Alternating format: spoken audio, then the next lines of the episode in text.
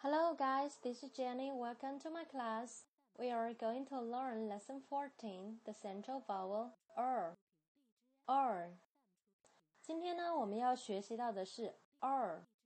r 这个发音。呃，其实我今天为什么会发 r 呢？因为我要教的是这个美式的卷舌的这个 r 啦。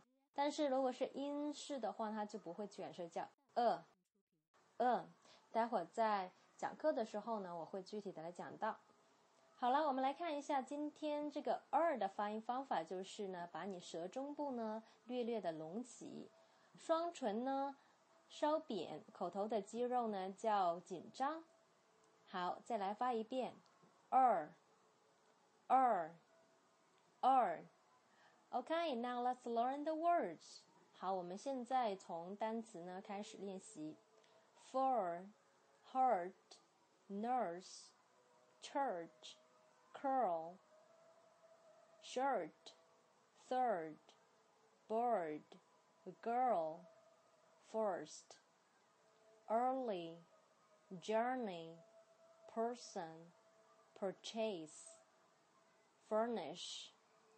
好，如果是英式发音的话呢，它都不会卷舌，它应该是这样来发的：fur, hurt。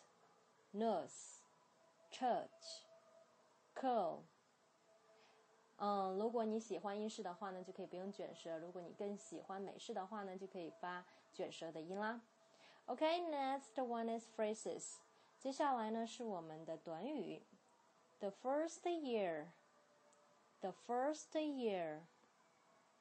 A firm girl, a firm girl，一个坚定的女孩。 a nervous nurse, a nervous nurse, perfect service, perfect service. 接下来是 sentences. First come, first served. First come, first served. The girls learned word history in the first and third terms at the university. The girls learn world history in the first and third terms at the university. For passage，这要是一个简单的短文的练习。首先呢，学一下新单词 worm，虫子；squirm，蠕动；earth，土。murmur 低声。Worms squirm in the earth when first is heard the murmur and chirp of the early bird. Worms squirm in the earth when first is heard the murmur and chirp of the early bird. 大家一定要注意这个 the 呢，在 元音发音的前面呢是读 the 哦，the earth，还有一个是 the early bird，the early bird。好，我再来读一遍。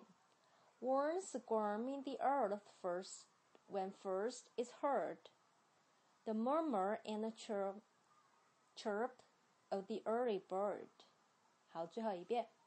Worms squirm in the earth when first is heard the murmur and chirp of the early bird. Alright, if you've learned something from this audio, you can subscribe to Mama Carol channel or you can leave me a, a comment. 如果大家觉得今天的音频对你有帮助的话呢，可以关注毛妈微信号，或者是呢给 Jenny 老师留言哦。So that's all for today. Bye bye.